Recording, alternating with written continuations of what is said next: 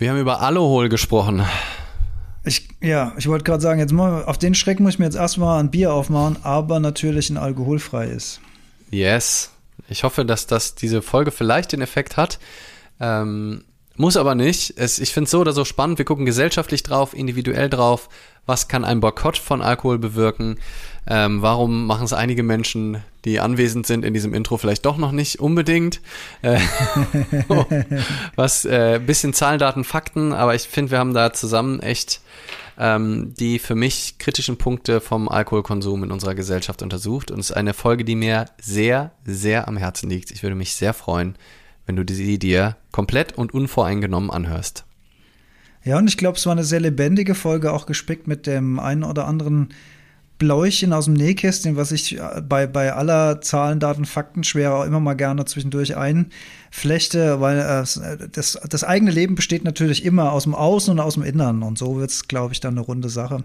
Also lasst euch inspirieren von dieser Folge. Wie fandst du es abschließend? Großartig natürlich. ja, okay, das wollte ich hören. Alles klar. Viel Spaß beim Hören. Yes.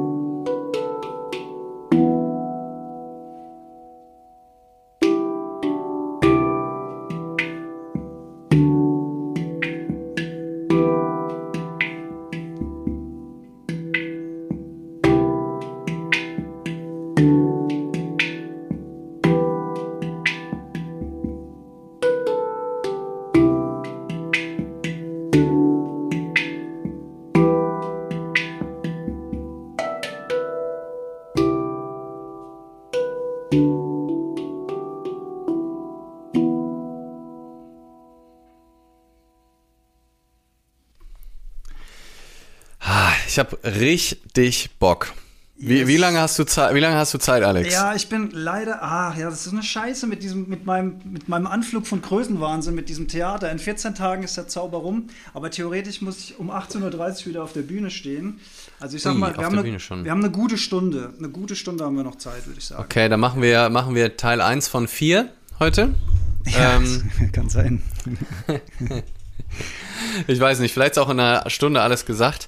Ähm, es gibt auf jeden Fall viel zu sagen. Ich ähm, bin ja seit einigen Jahren auch im Feldversuch und habe dadurch super viel über mich, über Alkoholkonsum und ähm, äh, unsere Gesellschaft, unseren Umgang damit so aktiv gelernt für mich durch diese ähm, konsequente Abstinenz. Man benutzt ja viel so das Wort nüchtern sein, ne? Also so im deutschsprachigen Raum ähm, sagen viele, die dann also konsequent Alkohol boykottieren, nüchtern. Und ich muss sagen, ich mag das Wort nicht so gern irgendwie. Ich finde, nüchtern klingt auch so nach wenig Freude, nach so einer Nüchternheit. Ne? Also er ist ein sehr nüchterner Mensch, mhm. klingt ja eher so nach ähm, lebensverneinen, trocken auch. Ja. Genau, das ist so auch alles. Ich muss sagen, ich mag das Wort sober, mag ich, ähm, mag ich auch ähm, lieber. Also, aber ich finde es auch gut, einfach von einem Boykott zu sprechen, ja, weil je nachdem, aus welchen Gründen man das macht, kann es ja auch durchaus ein politisches Statement sein. Vielleicht finden wir noch ein schöneres Wort. Auf jeden Fall ähm, habe ich seit so äh, Sommer 2020, also jetzt dreieinhalb Jahre, gar nichts getrunken. Und 2019 hat so ein bisschen angefangen. Wir können ja vielleicht ein bisschen über unser Persönliches auch sprechen. Total. Finde ich aber jetzt, also ist natürlich immer, Podcast ist schön, die Leute wollen vor allem hier den Gossip und unsere persönlichen Stories. Ich finde aber noch spannender natürlich dann die Schlüsse und ähm, vor allem, ja, wie gehen wir als Gesellschaft damit um? Ich habe auch ausnahmsweise mal ein paar Zahlen dabei. Vielleicht fangen wir mit ein paar Zahlen an.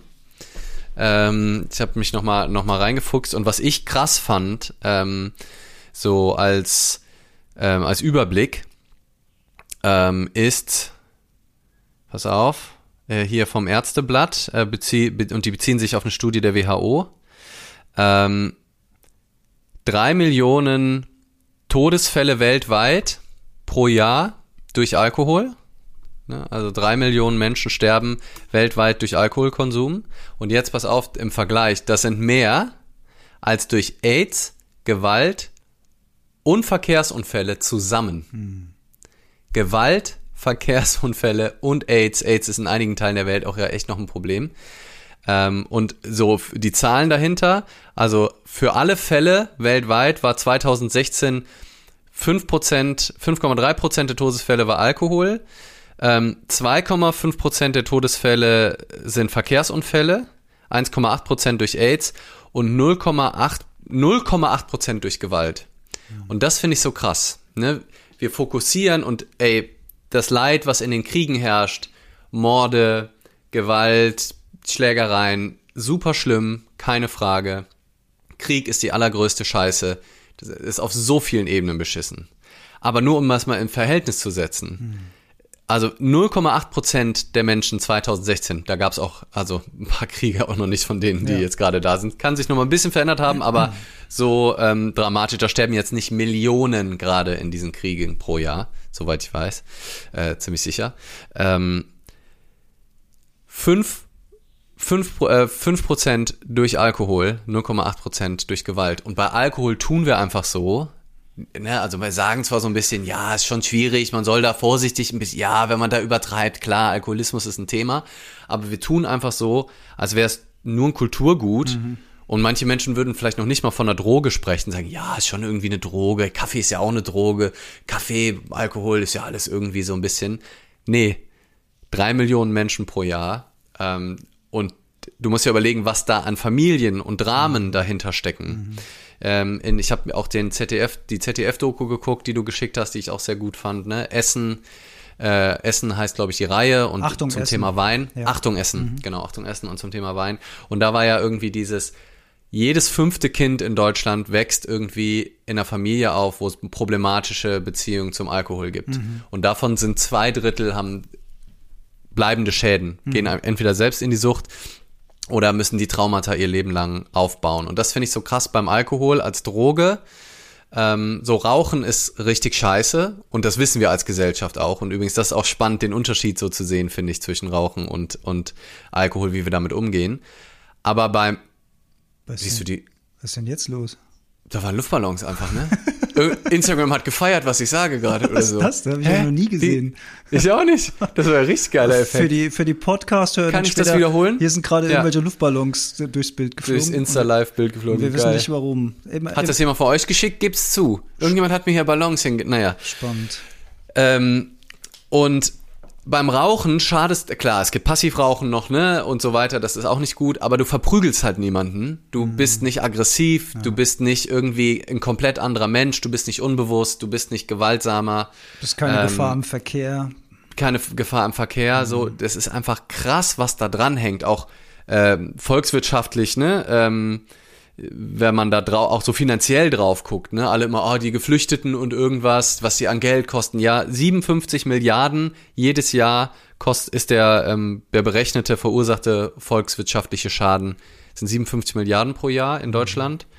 Ähm, man geht von 9 Millionen Menschen zwischen 18 und 64 in Deutschland aus, die einen problematischen Alkoholkonsum haben.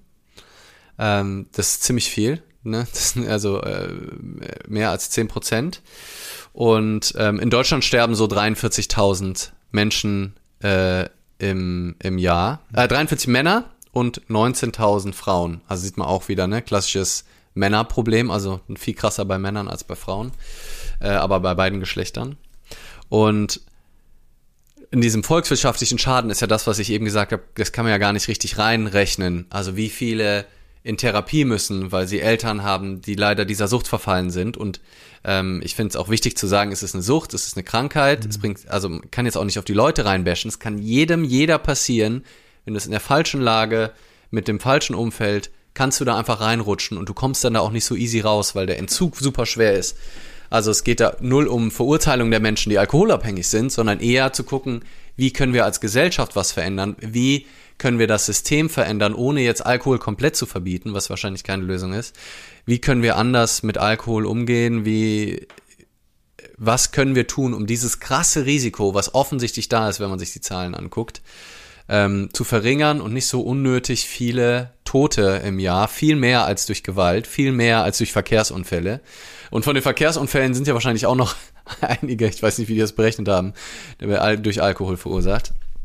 Ähm, um das zu minimieren und so. Und also wie können wir anders auf Alkohol drauf gucken? Und das ist wirklich, ja, ein Thema, was mich sehr umtreibt. Und das war jetzt ein langes Intro mit einigen Gedanken schon und Zahlen. Mhm. Deswegen setze ich jetzt mal ab und gebe das Wort an meinen wunderbaren Co-Host und 95% sober person, äh, Alexander Metzler. Meine Damen und Herren. Mit 95 hast du schon gesagt, also im Gegensatz zu dir bin ich nicht ähm, komplett äh, verzichte ich nicht komplett auf Alkohol. Ich bin äh, so ein Gelegenheitsgenusstrinker, würde ich das dann nennen. Und mit Genusstrinker verbinde ich ja dann gleich schon wieder so eine so eine leichte Verpackung, so eine entschuldigende mhm. Haltung. Ja, ich mache das nur aus mhm. Genuss und so weiter. Ich bin mir darüber völlig bewusst und so. Ähm, ich glaube aber, warum, warum haben wir so ein Riesenproblem? Weil wir einfach kulturell in dieses Thema eingebettet sind. Also die Prägung durch die Eltern, durch die Peer Group, durch die Family. Bei mir hier oder wo du auch lebst, Mainz, Rheinhessen, krasses Weinbauangebiet. Ähm, da gibt es die Weinfeste, da gibt es die Winzerfeste, da gibt es Weinwanderungen, da gibt es äh, Weinproben in altehrwürdigen Weinkellern, wo du dann mm. auch die mhm. schön, also das hat ja auch sehr viel Schönes, diese Weinkultur. Das, das kann man dem ja auch nicht absprechen, dass das was sehr tief verwurzeltes in, in den Menschen in diesen Regionen, Rheingau, Rheinhessen. Ähm, wenn du dann in so einem Keller drin stehst und siehst so äh, Jahrzehnte alte Weinfässer und dann erzählt dir der Winzer mit leuchtenden Augen was über seine Rebsorten und wie die, äh, wie die verschieden schmecken, weil da dann hier mehr Kalk im Boden ist und so weiter und so weiter. Also eine riesige Wissenschaft, deren Faszination ich mich auch nicht komplett entziehen konnte bisher. Äh, plus, dass ich auf dem Dorf aufgewachsen bin. Auf dem Dorf als Jugendlicher, es ist gang und gäbe, dass man am Wochenende sich zum Saufen getroffen hat. Ich habe da relativ wenig mitgemacht, muss ich sagen. Also ich habe schon früher für Dorfverhältnisse relativ selten getrunken, wenn ich das jetzt so vergleiche. Ja, ich meine, was, was du mir erzählst, ich bin ja auch auf dem Dorfdorf groß geworden mhm. und also äh, ich habe ja eine viel problematischere Vergangenheit mit Alkohol als du. Also so, wenn mhm. man wenn man das anguckt. Insofern ist es spannend, wie sich das dann so verändert, dass dann bei mir es jetzt auch so viel wesentlich strikter ist am mhm. Ende als bei dir.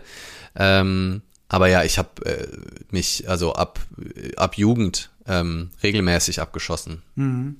Abgeschossen, also ich glaube, es gab es gab drei Punkte in meinem Leben, wo ich sagen würde, das könnte man als abgeschossen äh, bezeichnen. Und, und, das war bei mir in der Studienzeit eine normale Woche.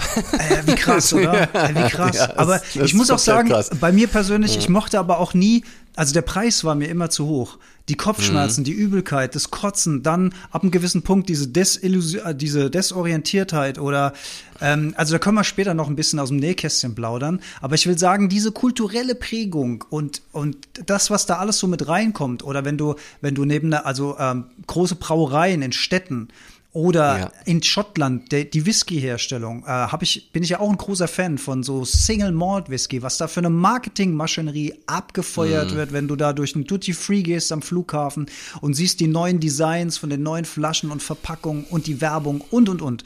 Also du ja. entgehst dem ja in, in keiner Art und Weise bist du ja ständig mit Alkoholangeboten bombardiert, noch und nöcher. Ja. Und ich, es gab so einen Moment, im, in, äh, da habe ich schon die Heldenstunde gepodcastet und hatte, ähm, weil es mir um Biolandwirtschaft in erster Linie ging, einen äh, Freund von mir da, der Bio-Winzer ist, also der Bio-Wein herstellt. Und das fand ich eben spannend aus den, aus den Umwelt, äh, äh aus den umweltperspektivischen äh, Gründen. Wie läuft das? Ähm, wie oft muss man dann spritzen? Was hat das für Vorteile? Was hat das für Nachteile? Wirkt sich das auf den Wein aus? Und, und, und. Und wir haben einen, einen schönen Podcast gemacht, äh, kann man bei der Heldenstunde hören, in Vino Veritas, einer der ganz frühen Folgen. Und dann war der irgendwann weg und ich war wieder alleine und habe die Folge so zusammengeschnitten und irgendwann, irgendwann klopft so meinem Gehirn an und dann habe ich zu mir gesagt, sag mal, Moment mal, du machst hier einen Podcast über Gesundheit mhm. und Bewusstsein. Du bist Biohacker, du machst so viel für deine Gesundheit und jetzt machst du hier eine Folge, in, in der du wie selbstverständlich über Alkohol philosophierst und über die Vorteile von, von Bio äh, versus konventionellem Weinbau. Da, Quasi da Werbung fürs Weintrinken sozusagen. Ja, ne? vielleicht ja. Werbung fürs, also ich weiß es nicht, ob es Werbung fürs Weintrinken war. Also, äh, aber du hast es jetzt nicht kritisch genau, ich eingeordnet. Ich habe es ne? überhaupt war ja nicht, nicht kritisch. Ort auch dafür. Genau, ja. es, es, ich habe das überhaupt nicht kritisch eingeordnet, sondern es ging mir in allererster Linie um die ökologischen Aspekte vom Bio, äh, ja. Bioanbau. Und dann habe ich danach eine Folge über Alkohol gemacht, wo, wo, ich, naja. wo ich auch diesen, wo ich auch diese, diese Gedanken dann erklärt habe und wie, wie kann ich als jemand, der einen Podcast über Gesundheit macht, eigentlich so Larifari über Biowein sprechen, als wäre das das Selbstverständlichste auf der Welt. Und da habe ich das ja. zum ersten Mal auch so richtig hinterfragt und sagen, wie selbstverständlich war das bis zu diesem Punkt gerade für mich, einfach über Alkohol zu sprechen, Alkohol zu trinken, Wein zu trinken, ohne es jemals kritisch zu hinterfragen. Das war ein, ja. ein spannender Punkt an der Stelle. Ja, spannend. Ähm, zwei Dinge, die mir auch nochmal wichtig sind an der Stelle. Zum einen auch nochmal mein Disclaimer hier vorweg. Ich werde wahrscheinlich ziemlich viel Alkohol-Bashing äh, betreiben ähm, äh, in dieser Folge und mir geht's nicht darum, dich persönlich anzugreifen und dir nicht deinen Wein wegzunehmen. Und wenn das, wenn das für dich passt, so, ich verurteile dich nicht auf, ich verurteile eher die Kultur, das System dahinter, nicht einzelne Menschen. Und sowieso ist ja nicht unser Anspruch hier, euch irgendwas vorzuschreiben, egal was. Es sind einfach meine Erfahrungen, meine Gedanken gepaart mit ähm, den Zahlen, die wir, über die wir hier reden und, und der, der aktuellen Lage. Ähm, weil das Thema doch bei einigen, glaube ich, ähm, ja auch emotional aufgeladen ist oder vielleicht und ich hoffe, dass ihr einfach trotzdem zuhört oder gerade dann zuhört, wenn ihr das Gefühl habt, ah, ohne mein Glas Wein am Abend kann ich gar nicht einschlafen oder das gehört für mich einfach dazu, Feierabendbier. Ähm, vielleicht habt ihr ja trotzdem Lust, euch darauf einzulassen, auf die Perspektive und dann könnt ihr immer noch selber entscheiden, ob ihr weiter so macht oder was verändert. Das ist das eine. Und das andere, was ich noch sagen wollte, was finde ich auch zu den Zahlen dazugehört, dass auch nochmal bei einem ganz neuen Bericht der WHO ähm, und allen Studienlagen, wie es, wie es gerade eigentlich darauf hindeutet, ist, dass die all diese Mythen oder, oder Annahmen, die da so rumgeschwört haben mit, ja, ach so, Rotwein ist doch gut, irgendwie mhm. die Antioxidantien und ähm, irgendwie, ach, fürs Herz ist es irgendwie auch gut. Ich trinke ja meinen, das, also ganz klar nochmal steht in dem neuesten Bericht der WHO, ja, es gibt hier und da in Studien mit großen Datenlagen, dass da rauskommt, dass moderate Trinker älter werden als Leute, die gar nichts trinken. Man geht da aber von statistischen Fehlern aus, dass zum Beispiel ähm, Leute, die halt gar nicht trinken, auch extrem kranke Menschen sind, die halt deswegen keinen Alkohol trinken und deswegen dann auch früher sterben. Nicht deswegen früher sterben, weil sie keinen Alkohol trinken, sondern aus Grund von Drittvariablen, die man halt nicht immer kontrolliert kriegt. Generell sind diese Meta-Analysen immer relativ schwierig.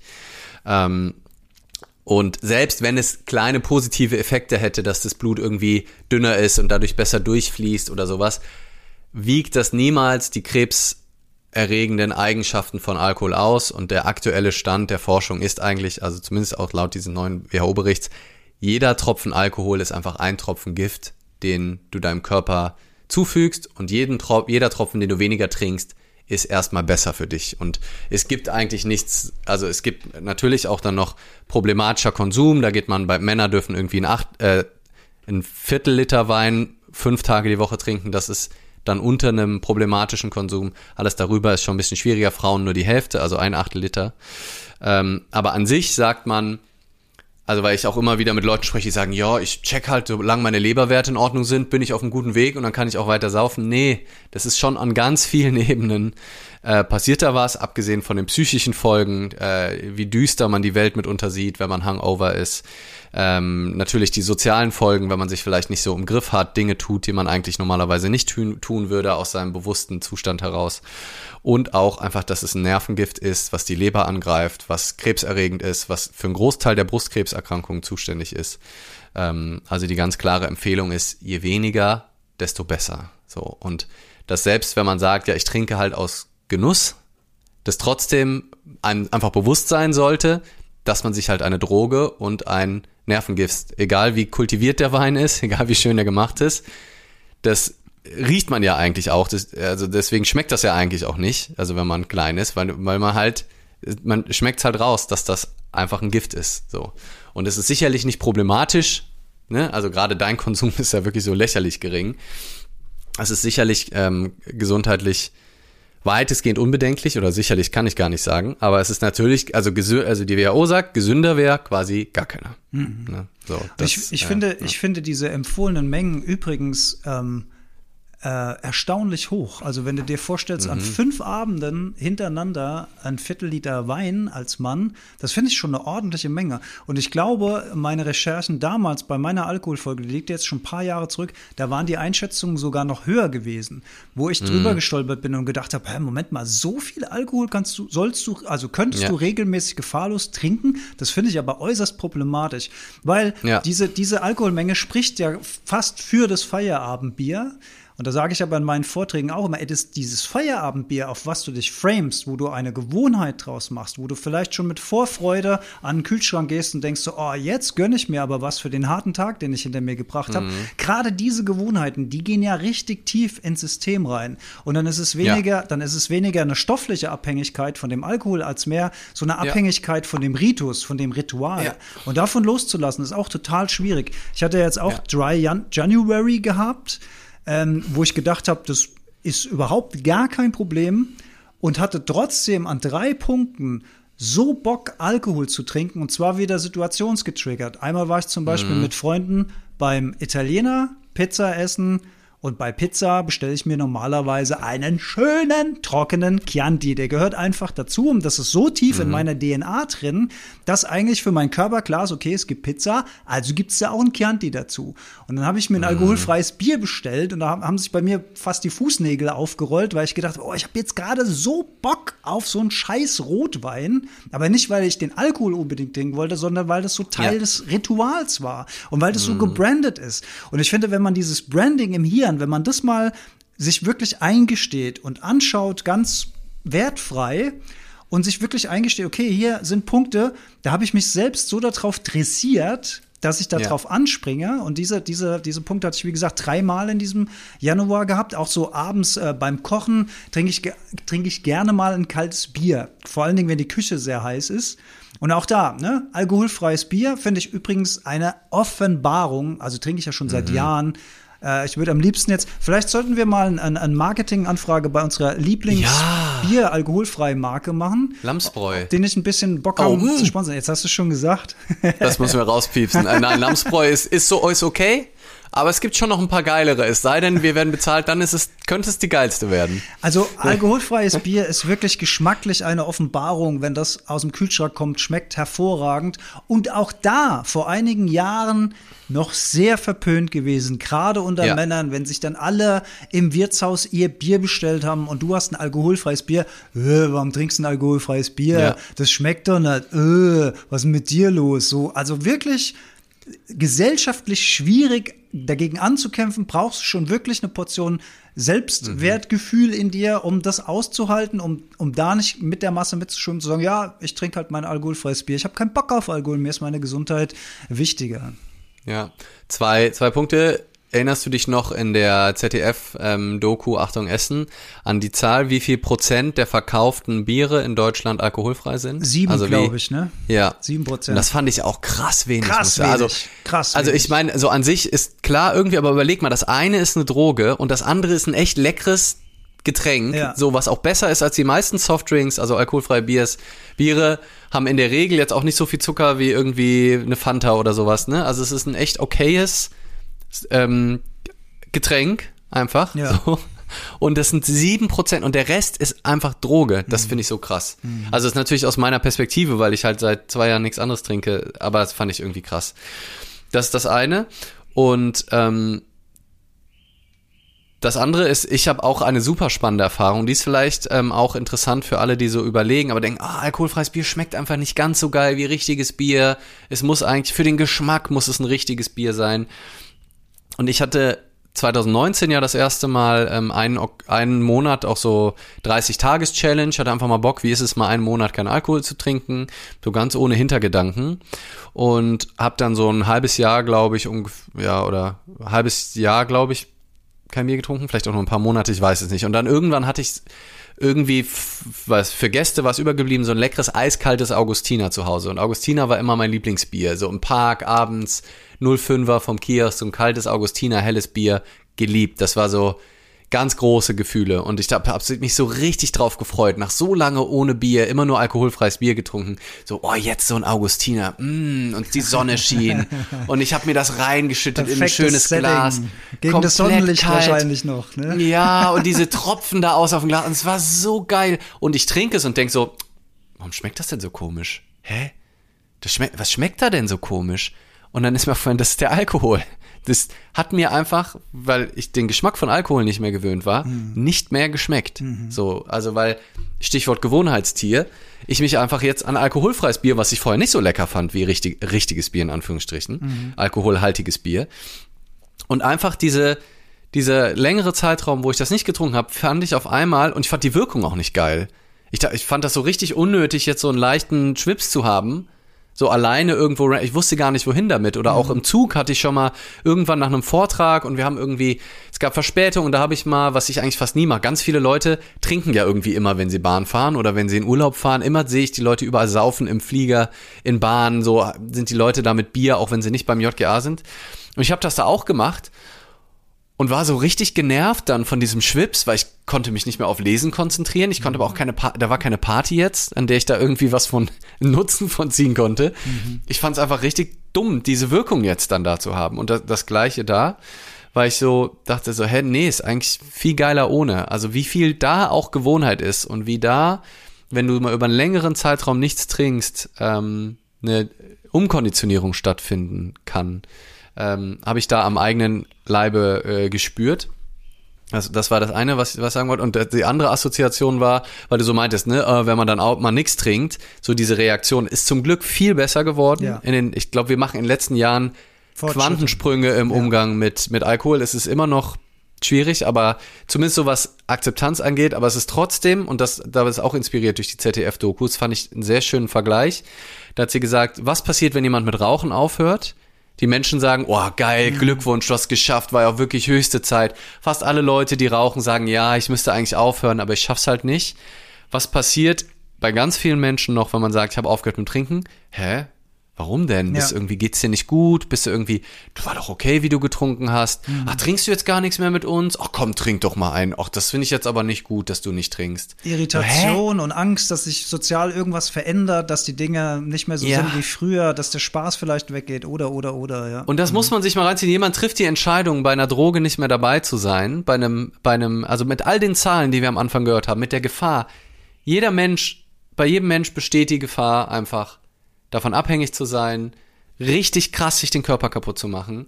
Ähm, und es ist, sieht wahrscheinlich so aus, dass jeder Tropfen einfach nicht gut fürs System ist. Und da trifft jemand diese, in dieser Gesellschaft, diese erwachsene Entscheidung, das nicht mehr zu machen und kriegt dafür eher noch Kritik ab. Und das, das finde ich, zeigt dann so ganz gut pointiert den Umgang, die, das Problematische am Umgang in unserer Gesellschaft mit Alkohol.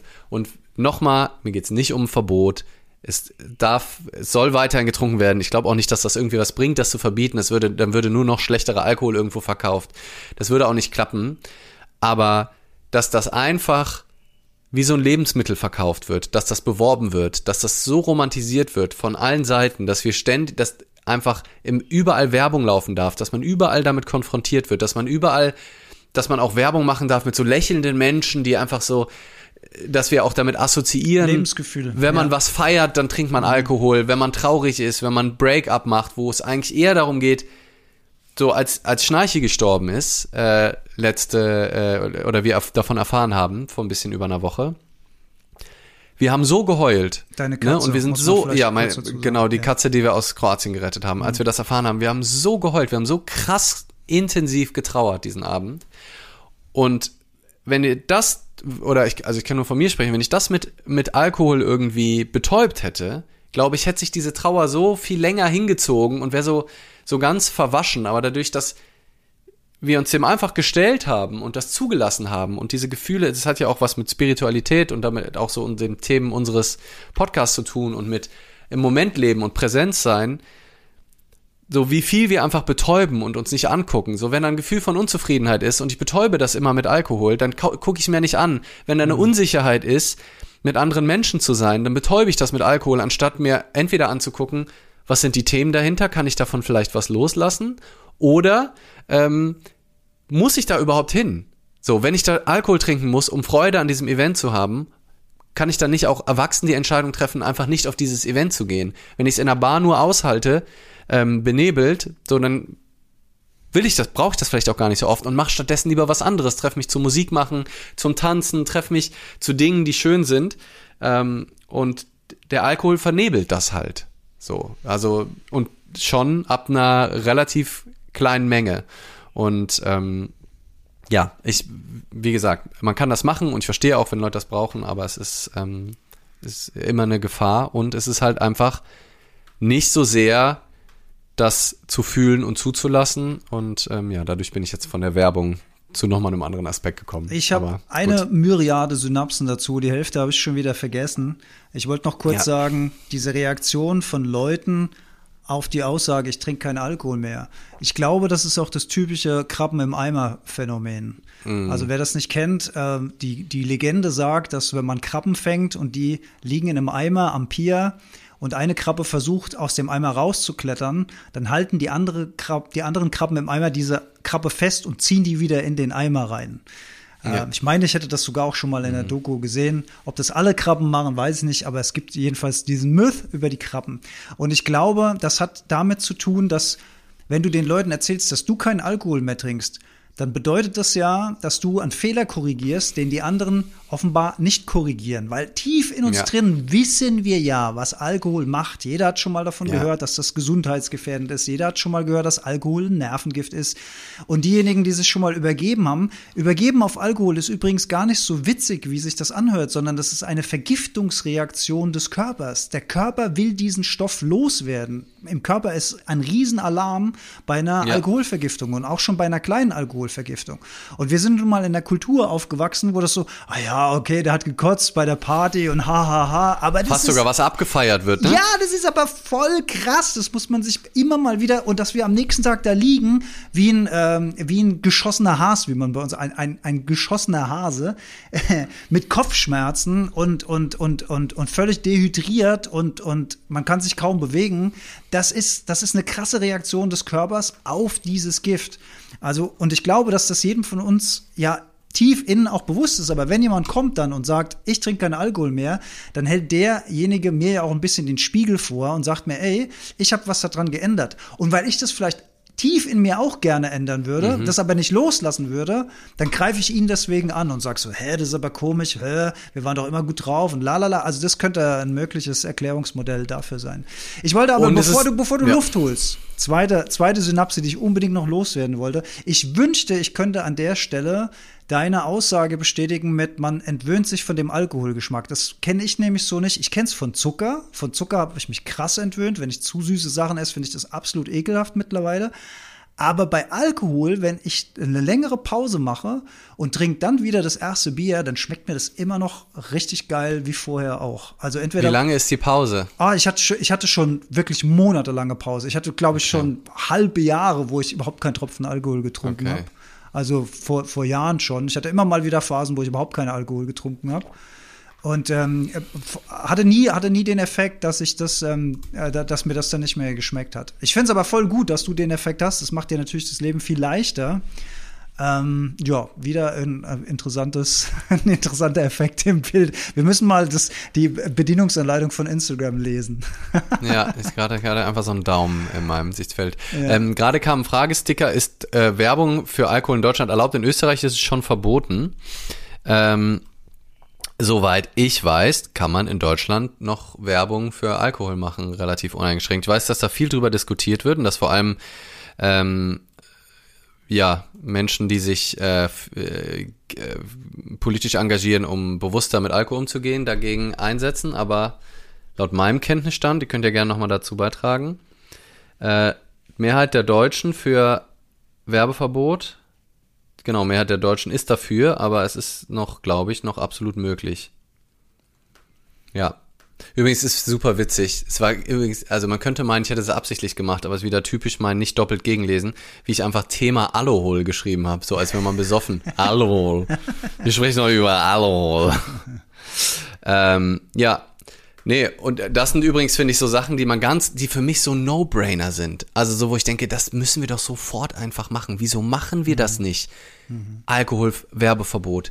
Alkohol, und ich muss sagen, das ist schon ein bisschen tougher. Da werden einige, die hier zuhören, vielleicht schon sagen, boah, finde ich nicht gut. Aber ich finde, es muss wie in anderen Ländern Spezialläden für Alkohol geben. Das finde ich muss absolut auch, dass du Alkohol ja. in jedem Supermarkt kaufen kannst. Und das, einfach direkt das, neben dem Saft. Und das so, da ist Saft und daneben ist, ist einfach eine Droge. Fucking Alkohol auch immer direkt an der Kasse mit so kleinen Schnäpsen ja. und sowas. Und jetzt stell ja. dir mal vor, du bist ein Ex-Alkoholkranker. Ja, oder du bleibst ja Alkohol, also bleibst immer Alkoholiker. Du darfst kein Alkohol ja. mehr trinken. Und ja. bei jedem fucking Supermarkt ähm, Besuch. Überall. Selbst wenn du einen großen Bogen um die Alkoholabteilung machst, wirst du an der Kasse wieder mit Alkohol konfrontiert. Was soll das bitte? Ja. Warum kommt es nicht in wenigstens einen abgeschlossenen Bereich oder wie du gerade gesagt hast, in, in Liquor Stores, bei, in Amiland ist das ja so, da musst du in einen speziellen Laden reingehen, um Alkohol zu kaufen. Das finde ich absolut richtig, würde ich absolut unterstützen. Ja, weil dadurch wird halt so suggeriert und ja, einige nutzen das vielleicht als Genussgut, la la la, aber trotzdem, es ist eine Droge, man kann das einfach und vor allem jetzt, super viele regen sich auf über ähm, Cannabis-Legalisierung und sowas und ja, vielleicht ist Cannabis auch nicht die bessere Droge, so, aber es ist auf keinen Fall jetzt deutlich schlechter. Also es ist so vielleicht für einen selbst nicht so gut, aber es gibt noch keinen Cannabis-Toten, mhm. so und es gibt einfach fünf Millionen pro Jahr an Alkohol, also das allein schon mal und man wird halt vielleicht antriebslos und ein bisschen Matsch in der Birne. Du fängst aber nicht in der Regel nicht an, Leute zu verprügeln. Mhm. So, und dann gibt's halt einfach, ja. mhm. dann gibt's halt Cannabis-Stores und es gibt Alkohol-Stores oder wegen mir auch beides in einem Store. Es gibt halt Drugstore, das heißt dann, heißt dann nicht mehr Drogeriemarkt, sondern Drogenmarkt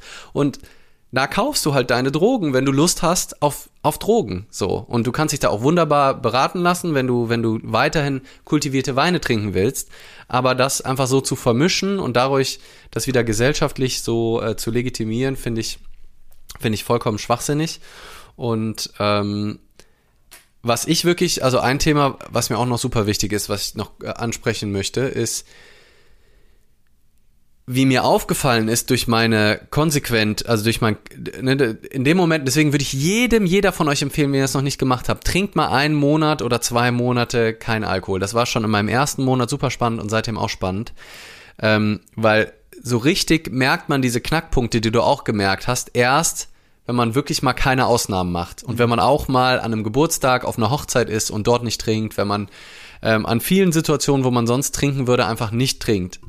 Und ähm, dann wird einmal bewusst, wie sehr unser soziales Leben rund um diese Droge gebastelt ist. Mhm. Wie wirklich ja überall, also so gerade gerade wenn man dann noch so Weinfan ist, wie überall Wein dabei ist, ob es bei einem Abendessen zu viert ist, ob es bei einem Restaurantbesuch ist, ob es ähm, aber bei Partys natürlich umso mehr, bei, bei Hochzeiten geht es regelrecht um gemeinsames Abschießen und ähm, stell mal vor, man würde so Kokainfeste feiern oder sowas, um jetzt so ein bisschen gemein. Also man würde so eine andere oder, oder Ecstasy. Ja, aber das, so. das klingt total ab, ab ähm, ähm, aberwitzig, Aber im Grunde genommen ist es ja nichts anderes, was wir da mit Alkohol machen. Es ist halt nur durch die Jahrhunderte, Jahrtausende gesellschaftlich ja. äh, kultiviert und akzeptiert.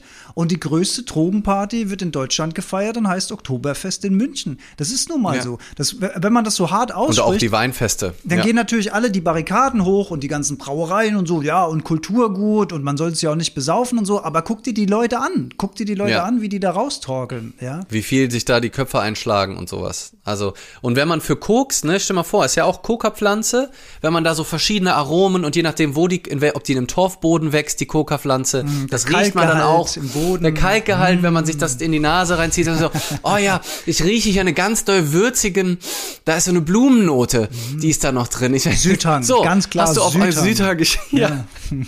Und das Ding ist halt, in anderen Kulturen, da gab es dann halt wenigstens Medizinmänner und Frauen, ja. die diese Drogen, also für ein ganz bestimmtes mhm. Ritual, wo man gesagt hat, so, ich, ich gebe jetzt diese Droge, ich dosiere die für euch, damit du eine ganz bestimmte Erfahrung machst. Und da wäre Alkohol wahrscheinlich gar nicht die beste Droge für. Da wären andere nee. Drogen viel besser, ja. um tiefe Erfahrungen zu machen. Und ich leite dich durch die Erfahrung durch. Das ist ich ja leite, auch nochmal ein Riesenunterschied, genau. als wenn du dich zu Hause irgendwie selbst alleine besäufst. Ja, ja voll. Und, mhm. das, und das Gleiche ist halt das. Und wie man merkt, also und wie fucking langweilig so viele von unseren sozialen Zusammenkünften sind, wenn man halt eben nicht Teil dieser Drogengang ist. So, weswegen es halt auch umso schwerer ist, dann auf diese Droge zu verzichten. Also vor allem, wenn man dann noch vielleicht eben noch mehr Mindfox hat, als ich das jetzt habe. So, wenn man dann noch vielleicht nicht mutig ist, Dinge anzusprechen und zu sagen, so, ich mach's jetzt anders oder ich stehe jetzt auf oder ich tanze jetzt trotzdem, auch wenn, wenn, ähm, auch wenn ich nicht besoffen bin, so, dann ist ja noch mal, noch mal schlimmer. Aber wie, also wie unintelligent auch so Zusammenkünfte sind, so Geburtstage, wo dann einfach zehn Leute an einem Tisch sitzen und einfach trinken und gegenseitig und dann halt gemeinsam den Rausch feiern. Das macht Spaß, wenn man besoffen ist. Das ist cool. Dann brüllt man rum, sagt, ey, und sitzt da so in seinem, mhm. gibt immer auch noch geilere Arten, auch unter Alkohol das zu machen.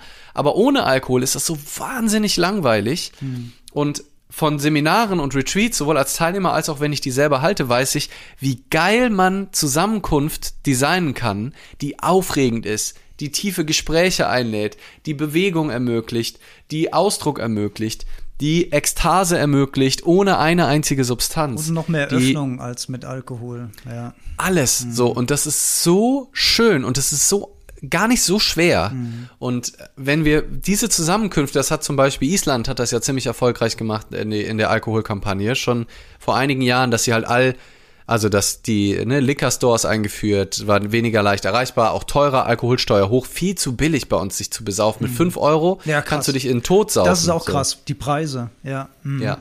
Ähm, und da schön die Steuern hoch und darf nur von den Alkoholsteuern dann auch die Kosten zahlen, die wir als Volkswirtschaft zahlen. Ich, da, so, ne, mhm. weißt du, das, mhm. da richtig die Steuern hoch und dann haben wir das Geld, um die ganzen, ähm, die ganzen Krankenkosten ähm, und was weiß ich noch was alles zu zahlen.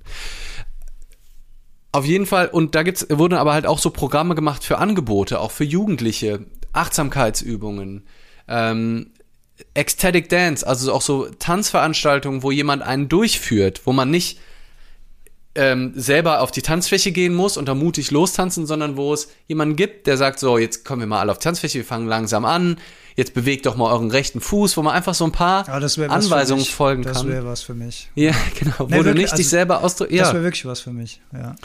Ja, und so, wo man das einfach so ein bisschen durchführt oder auch Geburtstage so zu designen, dass es halt geil ist, dass man eben das haben wir schon mal gemacht, dass man mehrere Tische hat, wo Leute sich zu zweit unterhalten und wo man nach fünf Minuten oder nach zehn Minuten geht die Klingel und dann wechselt man durch. Oder man sagt, immer wenn man aufsteht, muss man sich an einen neuen Platz setzen. Das haben, wir bei Bellermann bei einem Familiengeburtstag gemacht. Wir hatten so zehn Sitzinseln, da haben immer so zwei bis drei Leute dran gepasst.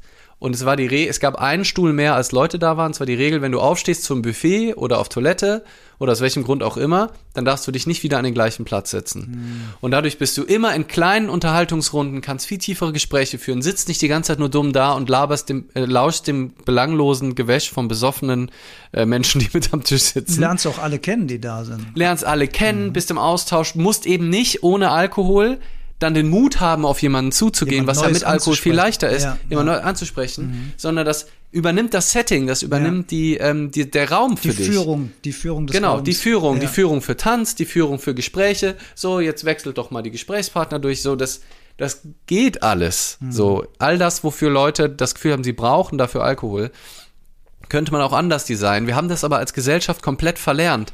Und wenn wir das von klein auf nicht so lernen würden, dass Flirten nur mit Alkohol geht, dass Frauen und Männer ansprechen nur mit Alkohol geht, dass, ähm, dass das alles nur Gesell damit geht. Sondern gesellschaftliche Events nur mit Alkohol funktionieren. Genau, ja. im Endeffekt gesellschaftlich das Tanzen nur, mhm. vor allem für uns Kartoffeln, nur mit Alkohol geht. Nur wenn man richtig besoffen ist, traut man sich endlich mal aus sich rauszugehen. So, wenn das nicht so von klein auf gelernt wäre und auch nicht gesellschaftlich so, so krass zelebriert und gezeigt wäre, dann könnten wir da auch einen ganz anderen Umgang haben. So. Mhm. Und ähm, so müssen wir es halt selber tun.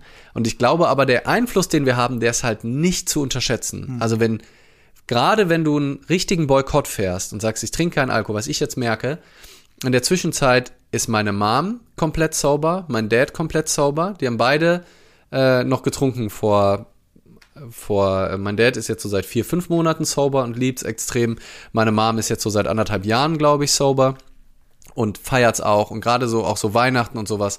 Nix. All die all die äh, Situationen wo man sonst trinken würde nichts getrunken und viel besser wo meine Mama dachte ach und dann aber dann ist es besser vielleicht ist nicht so stressig. Nee viel geiler ohne. Mhm. und ich glaube dass das ist halt wie beim Veganismus auch. Wenn es braucht halt einzelne die auch da strikt sind und die durchziehen die darüber reden die sich da einfuchsen. Und das hat so einen krassen Effekt weil dann wenn du nicht trinkst, ist die Wahrscheinlichkeit, wenn du dich mit anderen Leuten triffst, dann auch hoch, dass die dann auch nicht trinken wollen. So, oder dann sagen, auch gut, komm, dann trinken wir jetzt einfach alle nix. So. Und das ist, glaube ich, richtig, einfach, das ist so nice, diesen Einfluss haben zu können. Und da, da hilft die Konsequenz. Und ein Gedanke noch, bevor ich den vergesse, weil der super wichtig ist für mich. Es macht das Leben wie bei Veganismus und anderen Dingen so einfach konsequent zu sein. Also für mich zumindest. Jeder weiß mittlerweile, den ich kenne, der Leander trinkt keinen Alkohol. Mhm. Und ich muss mich nicht erklären, ich muss nicht sagen, warum ich heute keinen Alkohol trinke. Genau diese Sprüche, die am Anfang vielleicht noch kamen, so, ah, voll schade, dass du nichts trinkst. Ich würde eigentlich voll gerne jetzt ein Bierchen mit dir trinken, darauf anstoßen. Spielen keine Rolle, weil alle wissen, ich trinke einfach keinen Alkohol und dadurch werde ich auch bei, mir wird direkt ein Wasser oder ein, ah, wir haben alkoholfreien Sekt für dich gekauft, dann kannst du mit anstoßen fürs Ritual. Und das ist so angenehm. Mhm. Keine Fragen, keine Diskussion. Und das ist das Geile, wenn du nicht ab und zu mal sagst, nichts zu trinken, sondern wenn du durchziehst und, und strikt bist, musst du nicht drüber nachdenken, trinke ich heute oder nicht, trinke ich heute zur Pizza in Chianti oder trinke ich heute keinen. Mhm. Wenn du willst, dass es nicht zu einer Gewohnheit wird, solltest du ja hin und wieder mal es vielleicht dann nicht machen. Mhm. Aber dann musst du immer, ist heute so ein Tag, oh, heute wäre vielleicht schon ganz schön. Aber in dem Moment, wo du strikt bist, ist es klar, du musst keine Entscheidung mehr treffen und die Leute wissen es. Und das ist für mich super angenehm, weil ich mich nicht jedes Mal erklären muss, wenn ich dann mal nichts trinken würde. So. Ja. Ich finde ja auch gerade unsere Spieleabende, die wir zu viert machen mit unseren jeweiligen Partnerinnen, äh, sind eigentlich der lebende Beweis dafür, wie wahnsinnig viel Spaß und wie viel Lachen man kann ohne Alkohol. Ne? Wenn, die, ja. wenn die Chemie der Gruppe stimmt, wie wir manchmal Tränen lachen über ja. Unsinn, der dann auch äh, durchs Spiel entsteht und keiner von uns trinkt Alkohol in diesen Runden. Ja. Das ist schon sehr, sehr schön. Wollen wir mal ganz Total. kurz in die Kommentare reingucken, weil es wird ja hier und da mal was geschrieben. Ähm, ja. Ich habe einmal gesehen, Huch. du hast deine Kamera gerade in den Info. Zum Glück war da, war da irgendwie kein nackter Tiger oder sowas. In der Schweiz gibt es eine Supermarktkette, die keinerlei Alkohol verkauft. Ah, cool. Ja, es gab auch Unterstützung für Alkohol und Tabak nur in speziellen Geschäften, ja. Geschäften. Man kann süchtig werden von Alkohol oder Krankheiten bekommen wie hm. Krebs. Hm. Ja, Alkohol schafft viele Probleme mit der Gesundheit. In der, ja, in auch. Der, hier jemand, hier schreibt auch jemand, habe jahrzehntelang gebraucht, die als Kind mitgelebte Sucht meines Vaters zu bearbeiten. Mhm. Und das ist halt echt so krass, dieser Einfluss, ja. auch von dem, wie wir das vorleben, wie wir das als selbstverständlich an, äh, ansehen, was das für einen Einfluss auch hat auf die nächste Generation. Wenn man süchtig ist, natürlich ganz extrem, aber auch, wenn man einfach nur Alkohol verherrlicht. Wenn ihr noch Fragen zum Thema habt oder Anregungen, könnt ihr ja jetzt mal schreiben. Ja. Lange sind wir nicht mehr da. Ja. Pascal schreibt, sorry Leander, aber ich bin beim Après-Ski und Alkohol ist super. Außerdem vom Après-Ski bin ich bei euch. Auch außerhalb vom Après-Ski bin ich bei euch. Bin okay. ich bei ach so. Also das, das Après-Ski ist also das, die, die große Joker-Karte. Ja, warum ja. auch nicht? Wir wollen ja. ja auch niemand bekehren. Ähm, was ich vielleicht äh, noch einen spannenden Punkt finde, ist, wie krass, und wenn man dafür eine Antenne entwickelt, ist das spannend zu beobachten, wie krass Alkohol halt auch in den Medien zelebriert wird, in Serien, ja. in Filmen wie selbstverständlich eine Menge von Alkohol konsumiert wird. In Krimis, die Kommissare immer in der Freizeit Alkohol rein, damit ihre, ihr, ihr, damit ihr Druck äh, gesenkt wird. Ich habe Outlander geguckt, das ist eine schottische Serie, ähm, mhm. wie auch immer. Und da wurde natürlich, äh, weil es Zeitreisen ist und dann auch im alten Schottland Schmuggel von Whisky, in jeder Folge wird da tonnenweise Whisky gesoffen. Und ich bin ja, ich bin ja Single Malt Freund. Mhm was glaubst du, wie oft ich mir zu der Zeit dann mal so ein Whisky da gegönnt habe neben, bis ich dann mal dahinter gekommen bin, ja, wie krass, dass das eigentlich so, nur weil ich das mitzelebrieren will und irgendwie geil finde, aber dadurch zum Alkoholkonsumenten werde, ohne dass ich das jetzt so wirklich bewusst gesteuert habe. Also, wenn man mal darauf achtet, das ist das eine, wie oft Alkohol, wie selbstverständlich konsumiert wird in Serien, in Filmen und so ganz lapidar nebenher, so ein Riesenglas Rotwein wird da einfach mal abgekippt, als wäre es gar nichts. Das, das ist ein gefährliches Framing. Und auch, da muss ich mal auf uns äh, Männer gucken, dieses typische Männerbild, was in Filmen gezeigt wird. Wenn der Mann irgendwie Kummer hat, wenn irgendwas schief mhm. läuft im Leben, die Frau hat ihn verlassen, was auch immer, dieses Zurückziehen, einsam, äh, heroisch. Oder mit einem Kumpel sitzen. zusammen vielleicht auch. Bitte? Ja. Oder mit einem Kumpel zusammen dann, ne? So, ja, ah, wir entweder treffen, das, komm, wir besaufen uns jetzt richtig zusammen. Ja, oder so. auch alleine oder auch an allein. der Bar, ja. ein Drink nach dem anderen, als ob ja. das etwas Männliches wäre und als ob das auch nur ein müdes Problems lösen würde, außer dass ja. du es für ein paar Stunden, Eckart Tolle sagt ja immer schön, geistig arbeiten, entweder durch geistige, spirituelle Arbeit über das Denken und dann mhm. hast du einen guten Zustand oder durch alkoholische Tränke geistig unter die Gedanken fallen, dann hast du ja. für einen Zeitraum X eben auch das Problem der Gedanken nicht, aber du zahlst halt wahnsinnig ein auf das Gesundheitskonto. Und ja, und am nächsten Tag wird sich wahrscheinlich doppelt so schlimm anfühlen, weil du dann nämlich noch depressiv bist durch deinen Kater, die Welt eher noch mal noch mal schlechter aussieht und du dann entweder direkt weiter trinkst oder du halt noch mal in deinem Katzenjammer, wie man ja auch sagt, in dieser Modus von, mhm. oh, es ist alles so schlecht, es eher noch viel düsterer alles siehst, mhm. wie ich manchmal so nach, nach, mit so einem Kater, auch so gerne so einem am zweiten Tag Kater, ähm, so das Gefühl hatte, so scheiße, wie soll ich das alles hinbekommen? Ich muss noch da noch das erledigen und da noch das. Oh Gott, das wird alles so schwer. Wie soll ich das je hinkriegen? Und die Welt sich so düster angefühlt habe und einen Tag später, wo ich dann wieder komplett klar war, sagte, hä, was? Und die Sachen dann irgendwie in einem halben Tag alle erledigt habe und so. Und das, ähm, finde ich, verstärkt das auch nochmal deutlich. Zumindest war das bei mir so. Ja, du kannst ja in dem Zustand, kannst du ja keine Probleme lösen. Nee. Du hast das ja. Gefühl, die sind mal kurz raus aus deinem Kopf, aber gelöst wird halt einfach gar nichts. Ja. ja. Und häufig ist es ja eher so, dass es vielleicht dann selbst an dem Abend dann ja irgendwann auch kippt und du dann auch in so einen richtigen Schmerz und Selbstmitleid dann versinkst und dich so komplett zu Tode heulst, aber halt eben auf einer nicht so bewussten wahrgenommenen Ebene, sondern halt so ganz unbewusst dich vielleicht noch nicht mal dran erinnern kannst am nächsten Tag und das dadurch überhaupt gar keine befreiende, verarbeitende Wirkung hat. So. Ja. Erinnert mich gerade an einen Witz aus meiner Schulzeit, als der Chemielehrer sagte, wir legen diesen Teststreifen in die Alkohollösung und der Schüler sagt, Herr, Alkohol ist nie eine Lösung. Mhm. Ja. Ah. Wie lustig man ohne Alkohol sein kann, oder? Ja, ja, hier, das ist, das hier war gerade live der Beweis. Ein Kracher nach dem nächsten. ja, ja, voll. Und ja, ich habe eigentlich auch, also ich habe angefangen, also auf, ich habe aufgehört, Alkohol zu trinken, einfach aus dem Experiment, weil ich wissen wollte, wie es ist, wenn ich mal einen Monat nichts trinke. Ich hatte zu dem Zeitpunkt auch gar nicht super viel getrunken. Also es ist gar nicht so, dass das gehört, oh, es ist gerade problematisch und ich sollte jetzt mal aufhören zu trinken. Ich habe definitiv während der Studienzeit Phasen gehabt, wo ich viel zu viel getrunken habe. Äh, rückblickend keine Frage. Aber zu dem Zeitpunkt habe ich schon gar nicht mehr so viel getrunken, aber trotzdem würde ich sagen, war die maximale Länge, wo ich keinen Alkohol getrunken habe, dann zu dem Zeitpunkt vielleicht anderthalb Wochen, wenn überhaupt. Eher so alle paar Tage mal dann ein Bierchen oder so, so und, und dann alle paar, einmal im Monat vielleicht ähm, B trinken auch. Und dann einfach aus Experimentierfreude habe ich das gemacht und witzigerweise kam dann und habe gemerkt, es tut mir super gut. Und witzigerweise kam dann zwei Monate oder einen Monat, glaube ich, oder anderthalb Monate nachdem ich das gemacht habe, einfach intuitiv kam die Diagnose, dass ich Schlafapnoe habe, also diese nächtlichen Atemaussetzer, die ja viel schlimmer werden, wenn man trinkt. Mhm. Und wodurch ich verstanden habe, warum mein Kater auch noch mal schlimmer ist als bei den meisten Menschen, weil ich halt dann noch mehr eine Entspannung verfalle Entspannung und dadurch noch mehr, mhm. noch mehr ähm, diese Atemaussätze habe.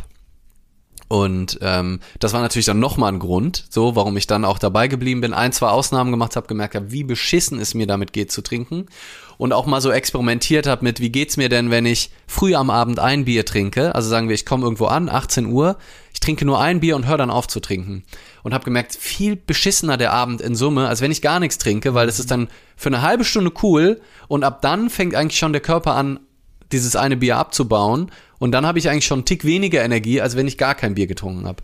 Also habe ich gemerkt, nee, es ist irgendwie, es gibt für mich keinen, also gerade für einen sozialen, ne, also wenn man jetzt auf der Couch liegt, ist es ja nicht so schlimm, wenn man dann wegen mir jetzt einen Whisky trinkt und dann merkt man am Abend schon so ein bisschen, dass er abgebaut wird und es wird einem, man wird fertig dadurch, dann geht man halt pennen, so, oder, oder guckt halt weiter einen Film. Aber gerade so im sozialen Kontext, ähm, ist es dann halt am Anfang witzig, aber dann am Ende bin ich dann eher noch mü schneller müde, krieg vielleicht Kopfweh sogar.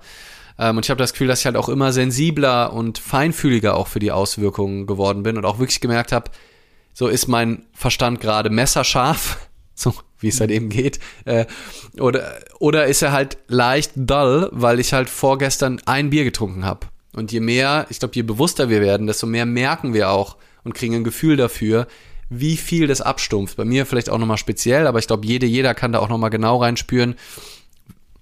Am nächsten Tag kann ich wirklich so kreativ arbeiten, bin ich so am Start, äh, wie ich sonst wäre, wenn ich am Vorabend Alkohol getrunken habe. Und habe ich einfach Lust, diesen Preis zu zahlen. Und für mich war dann irgendwann klar, ich möchte diesen Preis nicht zahlen. Und mittlerweile, je mehr ich mich damit auseinandersetze, desto mehr ist es für mich fast auch ein politisches Statement nicht zu trinken, weil ich einfach Lust habe, dieses komplette System zu boykottieren und nicht Teil davon zu sein und damit auch eine kleine Form von Aktivismus zu betreiben, bei der Todesursache, die größer ist als die Gewalt auf der mhm. Welt, fünfmal größer, mhm. einfach nicht dieses System mitzufüttern, Alkoholkonzerne nicht in ihren alkoholhaltigen Getränken zu unterstützen, sondern dann, wenn die alkoholfreien ähm, Produkte zu kaufen und finde das ein totales Statement, was nicht heißt, dass es jeder, jede machen muss. Ich kann auch total respektieren, wenn jemand mal sagt, ich habe Lust, mich zu betrinken heute. Ähm, so, oder mal in Rausch, in eine Ekstase zu gehen, so why not? Aber ich finde eben die Form, wie wir als Gesellschaft damit umgehen, äußerst fragwürdig und deswegen tretet meinem Boykott des, äh, der alkoholhaltiger Getränke bei. Lass uns Alkohol boykottieren und unseren Umgang gesellschaftlich mit dieser Droge verändern und auf ein bewussteres Level heben und ganz bewusst damit umzugehen. Bewusst die Kosten zu zahlen, wenn wir das Gefühl haben, wir, äh, ne, ich zahle den Kater morgen gerne, go for it, aber halt sich darüber bewusst zu sein, was für eine gefährliche Droge Alkohol ist und wie vorsichtig wir damit umgehen sollten. Ich finde, es ein, wäre ein hervorragendes Schlusswort, wenn ich nicht noch was dazu sagen wollen würde. Ja, es liegt mir Go. aber am Herzen. Und zwar bin ich einfach ja zu 100 Prozent bei dir. Komplett. Ich mhm. teile komplett deine Meinung. Und es gibt für mich als jemand, der sich so mit Gesundheit und mit Schlafoptimierung und Biohacking auseinandersetzt, einfach nicht ein einziges gutes Argument, warum ich, auch wenn nur wirklich sehr selten, aber dennoch Alkohol trinke. Es gibt kein gutes Argument dafür. Und es gibt keine Rechtfertigung und es gibt keine Entschuldigung. Und es passt überhaupt nicht zu dem Selbstbild wenn wir kleine mhm. Werbung machen wollen für mhm. die Selbstbildfolge in den gleichen Proben. Es passt absolut nicht zu dem Selbstbild, was ich von mir habe, als jemand, der, der diese der so viel macht für Körper und Geist und trotzdem Alkohol mhm. trinkt, passt in meiner Welt überhaupt nicht zusammen. Und trotzdem mache ich das immer noch, wenn es auch noch seltener wird, wahrscheinlich. Aber trotzdem würde ich mich, glaube ich, am besten fühlen können, wenn ich jetzt aus vollem Herzen sagen könnte, ja, ich trinke auch überhaupt gar keinen Alkohol, weil das würde zu 100 Prozent zu meinem Selbstbild passen. Da ist irgendwo so ein kleiner Wahrnehmungsgap. Ganz interessant. Ja, ja, ja spannend. Mhm. Ja, kannst du, äh, ja, vielleicht, du hörst dir die Folgen ja immer noch mal an. Äh, wenn du die Folge hier auch nochmal gehört hast, vielleicht macht das ja auch nochmal was, wenn du das entspannt mit einem Whiskyglas in Schwenker in der Hand auf deiner Couch nochmal dir anhörst. Und wer weiß, wir, wir halten euch auf dem Laufenden, was mit, mit Alex Alkoholkonsum passiert. Vielleicht wird wo, er nochmal ausgesetzt, vielleicht wird Felander, er nochmal. Felander hier gerade reinkommt, meine liebe Partnerin, die trinkt auch schon sehr lange überhaupt gar keinen Alkohol mehr und ist für mich auch ein leuchtendes Beispiel. Und ich weiß auch schon, wer sich sehr, sehr, sehr freuen würde über meine Whisky-Sammlung. Also auch dafür wäre gesorgt. Ähm, habe ich einen guten Freund, der würde Luftsprünge machen. Ja, vielleicht, vielleicht kommt es irgendwann soweit. Hören wir noch Ja, was denk- von dir, mein Lieber. Denk drüber nach. Ja, Ja. Und ja, was, jetzt hören wir noch ein bisschen Handpan, ne? denke ich, ja. Ja, finde ich gut. Das ist ein. Mal gucken, ob ich das nüchtern überhaupt hinbekomme, hier Ja, schön ist Handpan-Musik zu schwierig. spielen. Das kann man doch, kann man doch eigentlich nur mit, mit einem guten Wein im Kopf. Was soll der nüchterne Junge hier äh, für Musik machen? Chrysler bedankt sich für die Folge. Sehr, sehr gerne. Hat Spaß gemacht. Vielleicht sprechen wir nochmal über das Thema. Es gibt noch einiges zu sagen, denke ich. Ja. Ja, ich denke schon. Aber die wichtigsten Punkte habe ich, glaube ich, untergebracht. So. Dann spiele ich nochmal auf meiner wunderschönen A2 Kurt von Leaf. Liebe Grüße an Zack.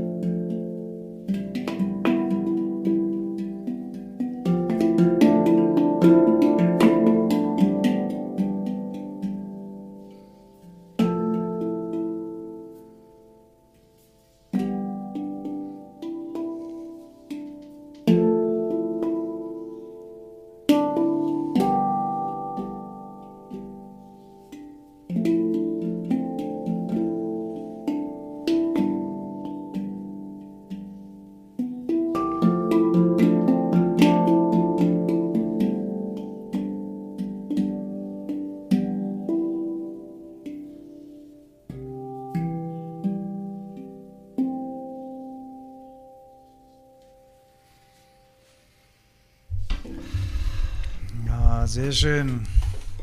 Thank you.